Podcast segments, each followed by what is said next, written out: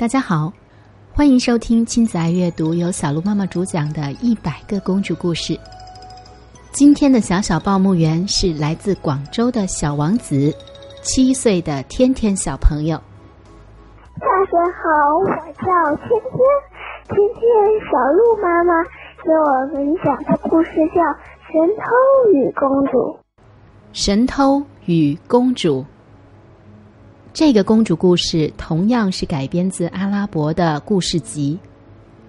因为故事的内容比较长，所以小鹿妈妈也会分上下集来说。古时候有一个大可汗，在这里小鹿妈妈也解释一下，可汗指的是中国古代一些北方少数民族对于自己首领或者皇帝的尊称。这位大可汗以强大和富有而闻名于世。他有七个儿子，一个比一个英俊。可是这位可汗却日日夜夜的祈祷，祈求天神让他生一个女儿。他向天神祈祷说：“如果我能生一个女儿，我决定不让任何男人见到她。哪一个男人敢看她一眼？”我就处死他。然而，假如还是有人想办法溜到我女儿身边，并得到她的欢心，那么我一定把她嫁给这样一个大胆的人。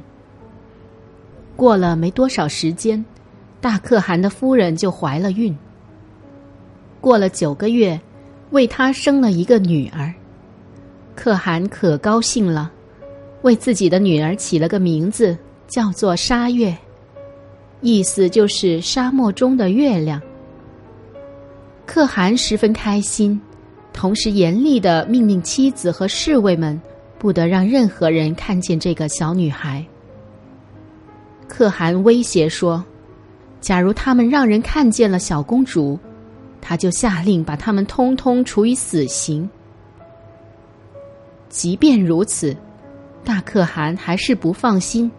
他又命令人盖了一座华丽的宫殿，四周围都是高高的城墙，任何人都休想爬过去。不久以后，在离城不远的地方就出现了一座崭新的宫殿，那个壮丽的塔楼高耸入云，在这个宫殿的围墙里面，开拓了一个绝妙的花园。平静的池塘里面，放养了许多珍奇的鱼类。在一个十分古老的、二十个人也抱不拢的大树当中，挖成了一个座位。这是给沙月公主准备的宝座。在这座宫殿里，有四十名同年龄的宫女侍奉着公主。公主无忧无虑的在里面玩耍。可汗亲手牢牢的锁住宫殿的大门，然后把钥匙放在一个精致的盒子里，再把盒子藏在一个秘密的地方。光阴荏苒，沙月公主出落的一天美过一天。没多久，她已经成为了一个美丽的公主，但她却从来没有离开过这个宫殿生活。在当时，在当地的城里面住着一个很有名的盗贼，他的名字叫做吉来。人们都私下讨论他，说他就像是被安上了翅膀的猫，连藏在鸟窝里的蛋都能偷得出来。不过，吉来只偷那些不仁不义的富有人家里面的东西，再分发给有需要的穷人。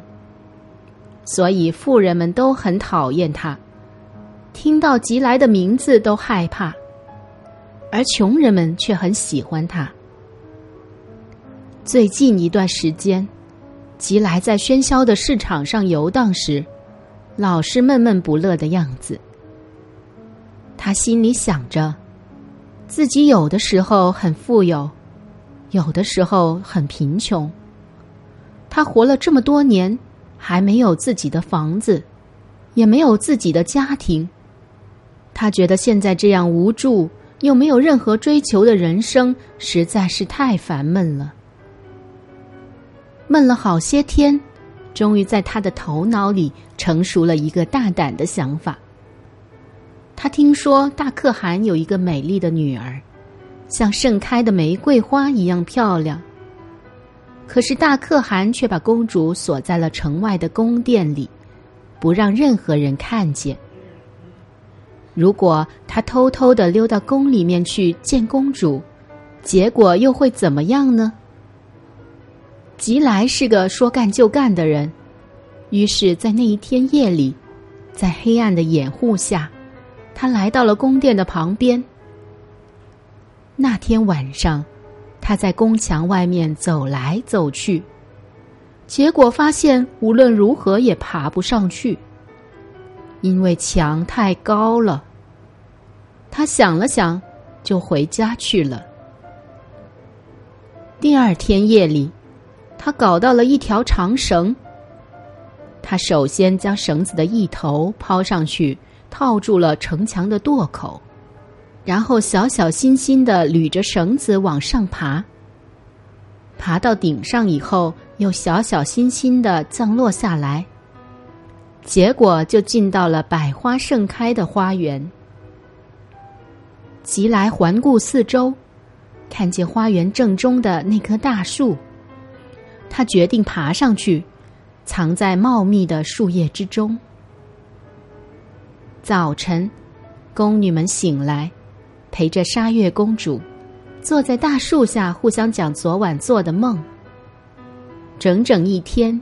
吉来就藏身在树枝中间，他看到了沙月公主绝美的容貌，也听到了他们有趣的谈话。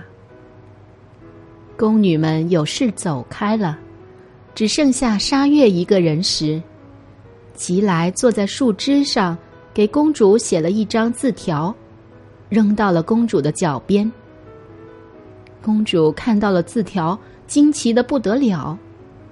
纸条上写着：“一看到你，火焰就在我心中燃起。如果没有你，如同沙漠中没有了月亮，旅行的人也不会再有方向。没有你，我无法活下去。不知道，亲爱的，你能否接受我的爱意？”公主看完了字条，惊奇的不得了。她在这座宫殿里，从来没有见过任何一个男子。如今忽然收到了这样火辣辣的情书，脸上就像火烧一样的红。这个是谁给我扔的纸条呢？公主疑惑不解的想着，又向四周围看了看。他的目光忽然落到了平静的池塘水面上。水面上映出了一个陌生而俊美的男子的脸，他那俊美的眼睛正在凝视着公主。沙月公主惊叫了一声，垂下了眼帘。忽然间，沙月听见了人声，不是来自水下，而是来自头上的空中。美丽的沙月呀，我见到你。如同见到一弯明月在沙漠中升起，请你不要折磨我了，赶快回答我吧。沙月十分困窘，不知道该怎么办，对这个漂亮的陌生人的请求，不晓得如何回答。过了好几分钟，沙月依然沉默无言。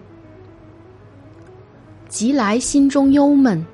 他从树上跳下来，垂头丧气的向大墙走去。他捋着绳子往上爬，又扭过头来，轻声的对沙月说：“既然你不愿意接受我的爱，我也是有自尊的，我将不会再来打搅你。不过，你永远在我心中，没有你，我的生活如同失去了月亮一样黯然无光。”沙月颤抖起来，他忽然怕这位美少年一去永不回头，他低声的喊道：“陌生的人呢？我是喜欢你的，只是你吓怕了我。”吉来听见了这句话，乐得他差一点从墙上跌下来。他不顾一切的喊着说：“亲爱的，等着我吧，我一定会来向你的父皇提亲的，相信我吧。”说完了这两句话，心花怒放的吉来纵身跃下墙壁，大步的回到家里。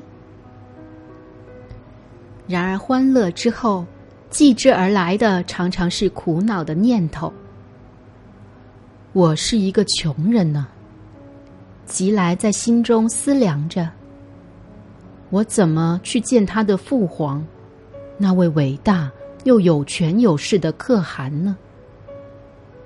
因此，吉来决定先到印度去，在自己的一生中最后一次多偷一些金银财宝。目的就是为了同沙月公主衣食无忧、幸福愉快的一起生活下去。因此，吉来出了城门，改变了方向，向印度国走去。吉来走了很久，他走了许多路，才来到了一座大城市。这是印度的一个伟大的国王阿克巴尔的京城。吉来混在人群当中，倾听着，观察着。他那一双敏锐的眼睛，把一切都看在眼里，记在心中。到了夜里，吉来骗过了宫门的卫士，潜入了皇宫。他发现了一道密密的、厚厚的铁皮门。他钻进了宫殿里的宝库，在宝库里。吉来尽可能的把许多祖母绿、红宝石和金子塞满了全身的衣袋。如今，只要吉来溜出皇宫，那就万事大吉了。然而，坏运气到来了。正当吉来前行到出口的时候，卫士们发现了他。他们追捕了好一阵子，终于抓住了这个盗贼。他们反绑了吉来的双手，带他去见年纪最大的大臣。你这个可恶的败类！大臣朝着吉来喊叫起来：“你这个无耻的贼，竟然想偷皇家的金库！”吉来却笑嘻嘻的回答说：“筛子倒说瓦罐身上有窟窿。”我这个贼也比不上你这个贼大。这些话激怒了大臣，他当即下令把吉来投入狱中，决定在三年后处以极刑。到底这位神偷吉来会发生什么事情呢？他还能够和公主重逢吗？